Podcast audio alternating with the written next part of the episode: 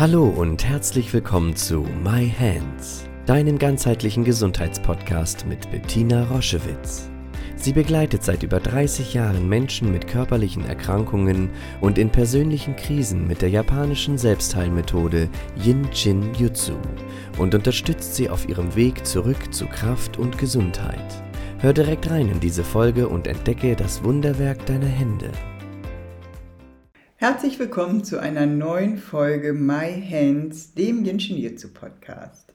Heute soll es gehen um Schlafprobleme. Ich habe mich vorbereitet für heute und habe mal eine neueste Studie aufgerufen und zwar von der DHK vor vier Wochen veröffentlicht. 80 Prozent aller Deutschen leiden unter irgendeiner Form von Schlafproblemen. Und das hat mich wieder mal unglaublich erschreckt, weil ich gedacht habe, 80 Prozent, was ist das für eine Größenordnung? Wie wenig Menschen schlafen dauerhaft ausgewogen? Und zu den Schlafproblemen gehören eben Probleme des Einschlafens und des Durchschlafens. Und ich möchte es noch um eins erweitern.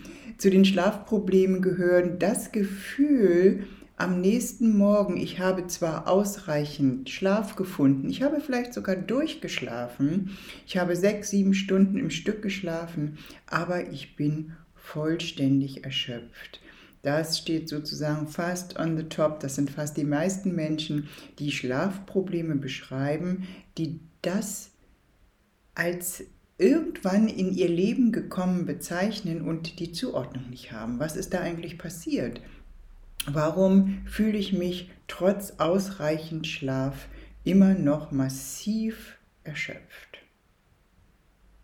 Das wollen wir uns ein bisschen genauer angucken heute. Also, was sind die Ursachen für diese Schlafprobleme?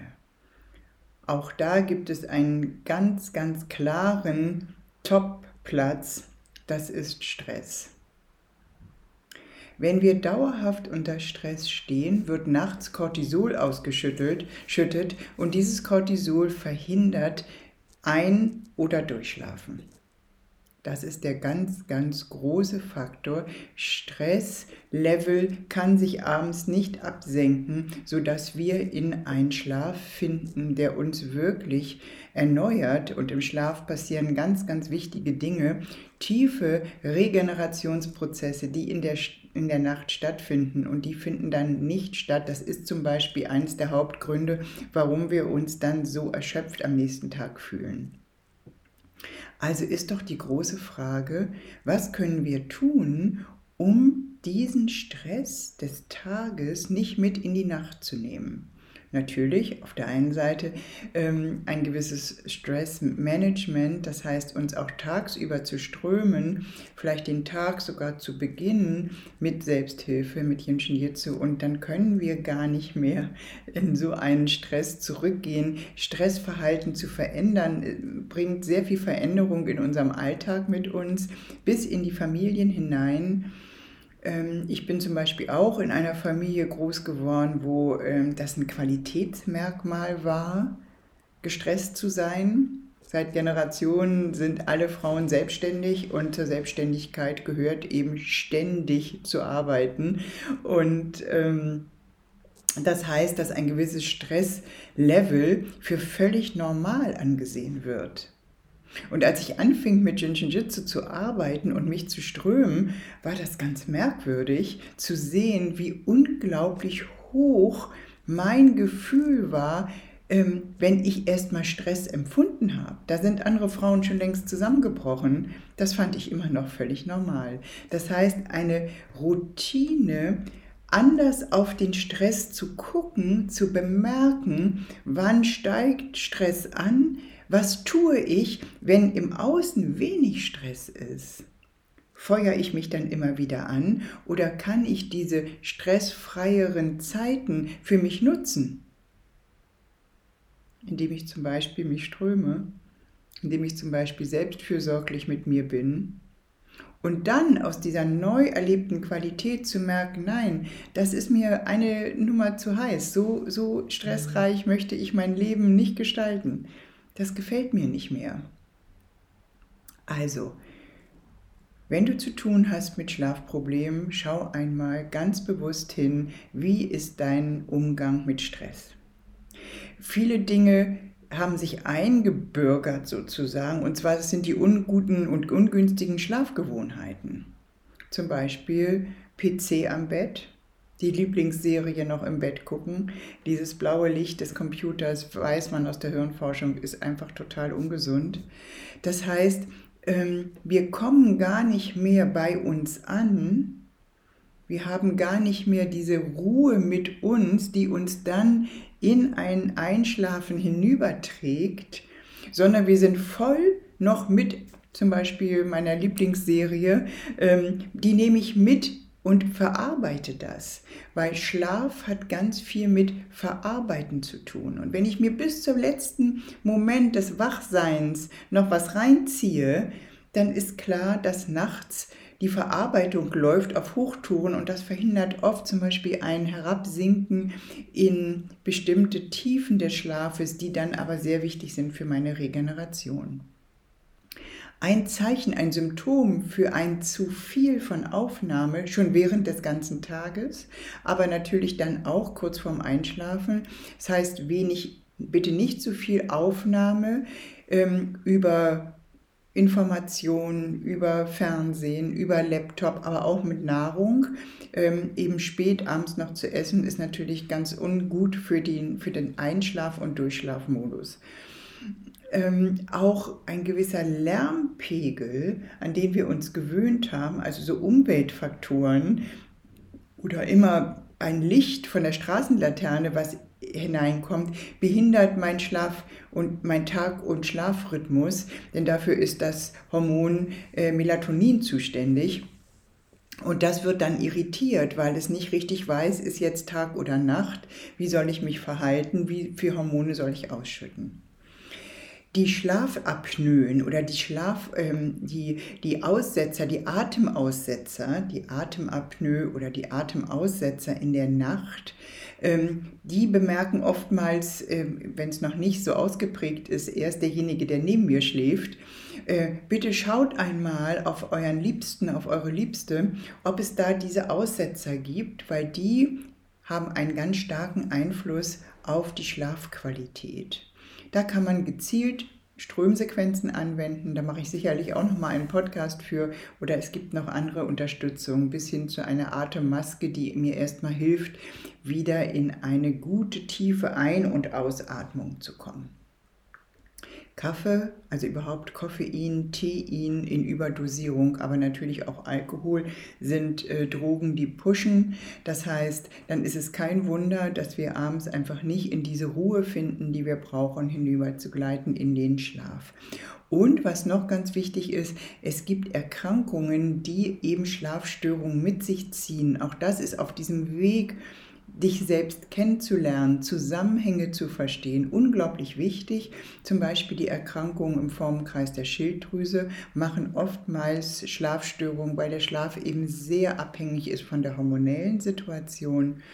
Und zum Beispiel auch Rheuma macht Schlafstörungen. Das heißt, wenn ihr das habt, die Erkrankung und gleichzeitig Schlafstörung, dann könnt ihr einfach nochmal auf euren Hormonstatus ganz anders gucken. Wichtig ist nur, dass man darum weiß und nicht denkt, stimmt irgendwas nicht oder man sich anklagt dafür, was ist jetzt wieder los. Nein, Cortisol zum Beispiel ist ja auch ein Hormon, das heißt das Stresshormon ist sehr stark abhängig von den Schilddrüsenwerten.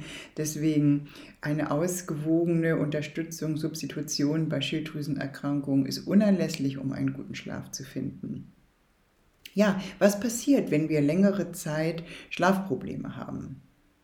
Das Immunsystem wird belastet, Überhaupt meine Körperlichkeit wird belastet, meine Psyche wird belastet. Die belastete Psyche reagiert oftmals mit einem Umkehrschluss, das heißt, ich werde sehr schnell gereizt und aggressiv, fühle mich ganz schnell überfordert und meine Hormone werden durch diese Belastung wieder belastet. Das heißt, wir kommen in so einen Kreislauf, der ganz unangenehm ist. Was können wir tun?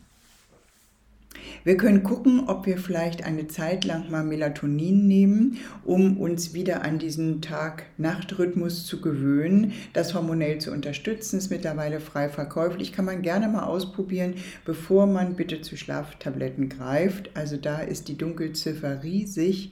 Schlafmedikamente machen sehr schnell abhängig und es sollte wirklich die letzte, der, die letzte, das letzte Angebot an meinen Körper sein, bevor ich anfange, ähm, vielleicht auch noch mir selbst verordnet Schlafmittel zu geben. Ähm, wir haben sehr viele Menschen, die da in eine Suchtstruktur gerutscht sind, weil nachher das zu einem Umkehrschluss kommt. Das heißt, man braucht eigentlich Schlafmittel, um sich zu pushen und Aufputschmittel, um zu schlafen und das ist ein ganz ähm, gefährlicher Teufelskreislauf. Da sollten wir wirklich sehr, sehr vorsichtig sein, bevor wir Schlafmittel nehmen. Man kann, wie gesagt, mit Melatonin probieren. Man kann probieren ähm, zu schauen, ob man Vitamin B1 substituiert. Das ist ein, ähm, ein speziell ein Vitamin, was uns sehr, sehr kraftvoll unterstützt, in den Schlaf zu kommen. Aber auch Naturpräparate wie Baldrian, Melisse, die Passionsblume.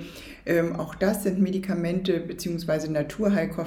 naturheilkundliche Stoffe, die manchmal zu einer Beruhigung vom Einschlafen führen und natürlich die Sachen, die mich im, am Schlafen hindern, wirklich nachlassen. Ne? Einmal zu gucken, manchmal steht das Bett auch schlecht, man schläft auf einer Schlaf, äh, auf, auf einer Wasserader oder auf einer Verwerfung. Einfach alles wirklich einmal abgreifen und äh, kontrollieren, dass ich alles ausgeschlossen habe, was mich behindert. Ein guter, fester, regelmäßiger Schlafrhythmus, die Schlafforscher schwören darauf, zur gleichen Zeit ins Bett zu gehen, an eine Regelmäßigkeit mich zu gewöhnen, ist eine große Unterstützung.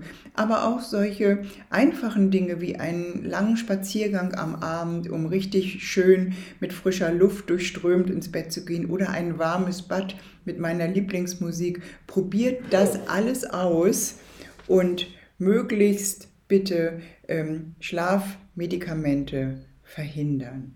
Und natürlich lade ich dich ein, auch den Spezialisten bei Ein- und Durchschlafstörungen, der auch in dir wohnt, kennenzulernen. Und das ist das Energieschloss Nummer 18. Und das liegt auf der Innenseite deiner Handfläche an der Verlängerung des Daumens, hier an der Daumenwurzel. Das heißt, du kannst hier richtig reingreifen und dort das Energieschloss Nummer 18 halten. Und wenn ich nachts einmal aufwache oder ich hatte einen Traum, der, der mich irritiert hat, dann ist es schon ein Automatismus. Meine Hände finden sofort zueinander und halten diesen Bereich und ich schlummer einfach wieder ein. In diesem Sinne, glückliche, regenerative, kraftschenkende Nächte wünsche ich euch von ganzem Herzen. Wenn dir diese Folge ganz besonders gefallen hat, hinterlass doch eine Bewertung oder schenk uns ein paar Sternchen.